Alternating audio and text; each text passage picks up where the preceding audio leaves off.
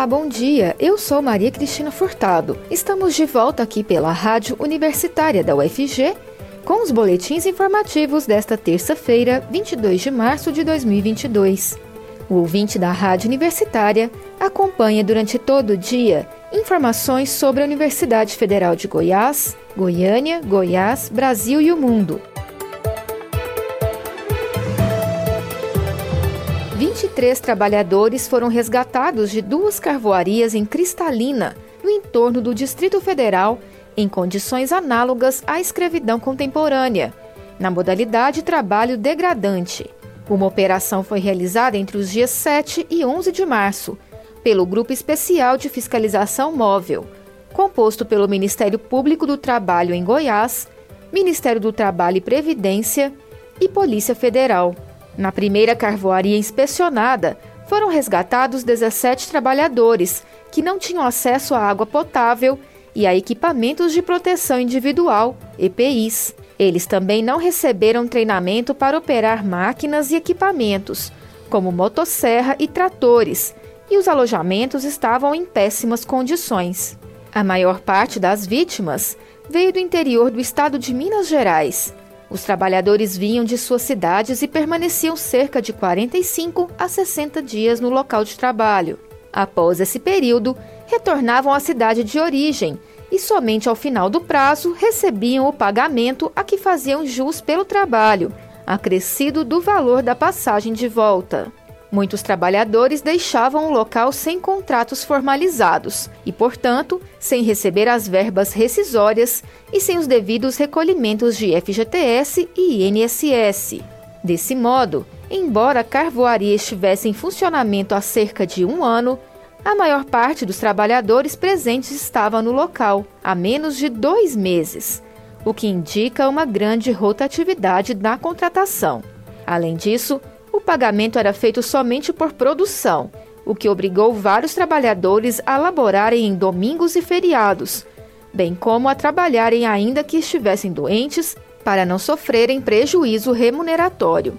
Também foi verificado que as jornadas de trabalho eram exaustivas, das 5 horas da manhã às 6 horas da noite, e em alguns dias em períodos ainda maiores.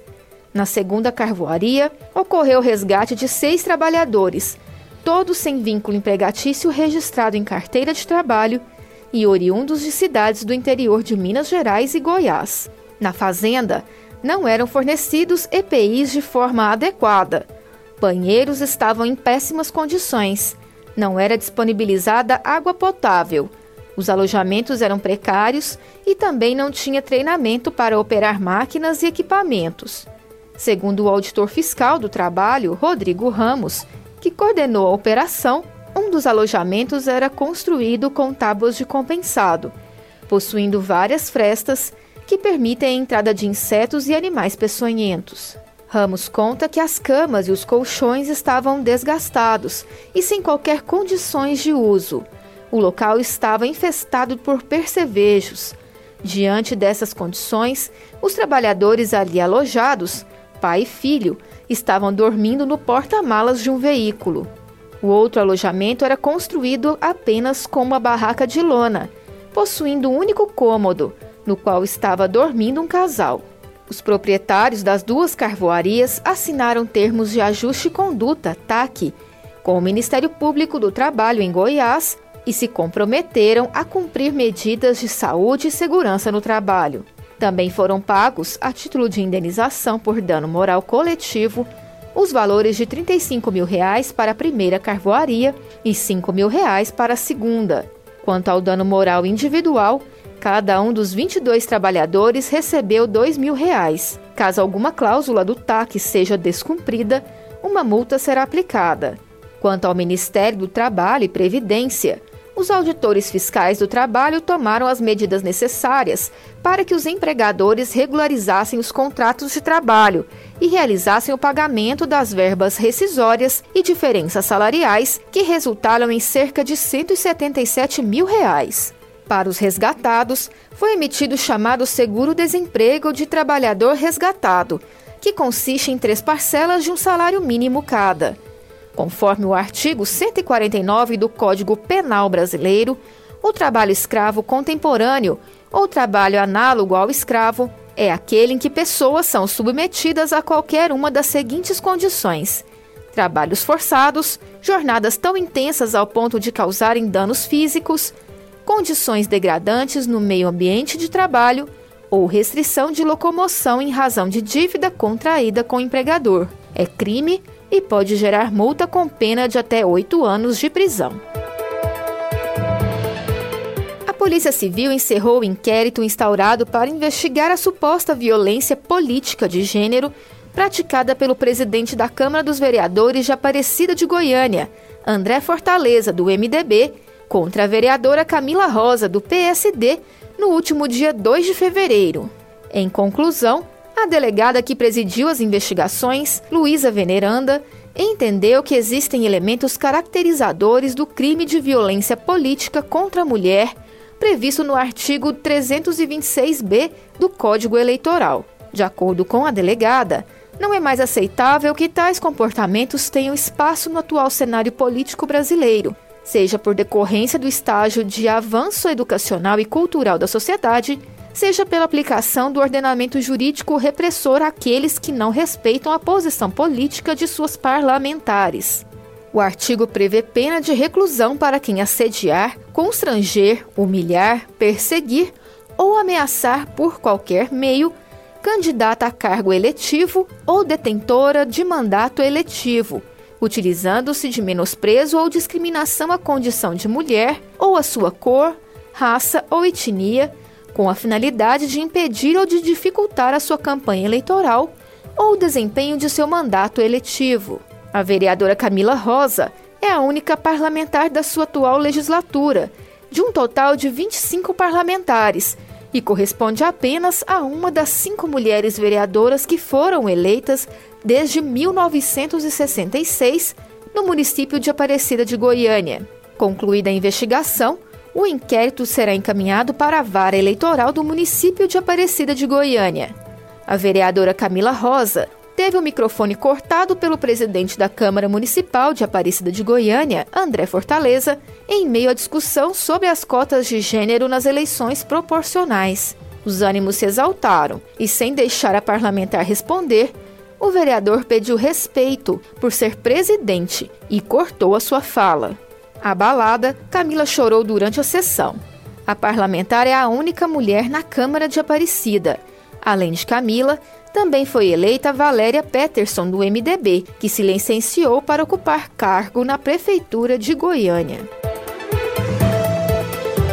O Tribunal de Justiça do Estado de Goiás, o TJ Goiás, segue com inscrições abertas para o concurso que vai selecionar profissionais do design do seu selo histórico. Designers e desenhistas, profissionais ou amadores, podem se inscrever até o dia 28 de março os melhores trabalhos vão ser contemplados com prêmios de até 8 mil reais. Pode participar do concurso qualquer pessoa física, ilustrador, amador ou profissional, com ou sem experiência. Os trabalhos devem ser encaminhados para o e-mail cmcgoiás.goiás.com até o dia 28 de março. Não há taxa de inscrição e cada participante pode enviar até três trabalhos individualmente. Os autores dos três trabalhos vencedores receberão premiação em dinheiro. Primeiro lugar, R$ mil reais, segundo lugar, R$ mil reais e terceiro lugar, R$ mil reais. O logotipo vencedor será utilizado no selo adesivo para identificação dos processos e documentos considerados de valor histórico para o Poder Judiciário goiano. A ideia do desenho deve considerar a utilização nas mídias impressa e eletrônica. O resultado será divulgado durante a abertura da Semana da Memória do Judiciário Goiano, no dia 18 de maio. Uma comissão irá escolher os melhores trabalhos, baseados em vários critérios, como comunicação visual, pertinência e adequação ao tema proposto, originalidade, criatividade e aplicabilidade a Justiça Federal de Goiás recebe até o dia 26 de março as inscrições de estudantes dos cursos de Administração e Informática interessados em participar da seleção para cadastro de reserva de estagiários da Seção Judiciária do Estado. O programa tem carga horária de 20 horas semanais, com remuneração mensal de 900 reais e auxílio transporte de R$ 6,50 por dia útil. Podem se inscrever gratuitamente os estudantes dos cursos de Administração e de Informática das instituições de ensino superior que tenham convênio com a Justiça Federal de Goiás e que estejam regularmente matriculados. O edital com as instituições conveniadas e o formulário de inscrição estão disponíveis na página da seção judiciária. A relação definitiva dos aprovados será divulgada no dia 12 de abril. Boletim informativo da Rádio Universitária volta logo mais às 3 horas. Fique ligado na programação pelos 870 AM, pelo site radio.fg.br e pelo aplicativo MinUFG. A Rádio Universitária também está nas redes sociais. Siga a rádio no Instagram e no Facebook. E não deixe de conferir os informativos em formato de podcast pelas redes sociais e nas principais plataformas digitais de áudio. Se cuide, a pandemia ainda não acabou. Use máscara e evite aglomerações. E vacina sim. Maria Cristina Furtado para a Rádio Universitária.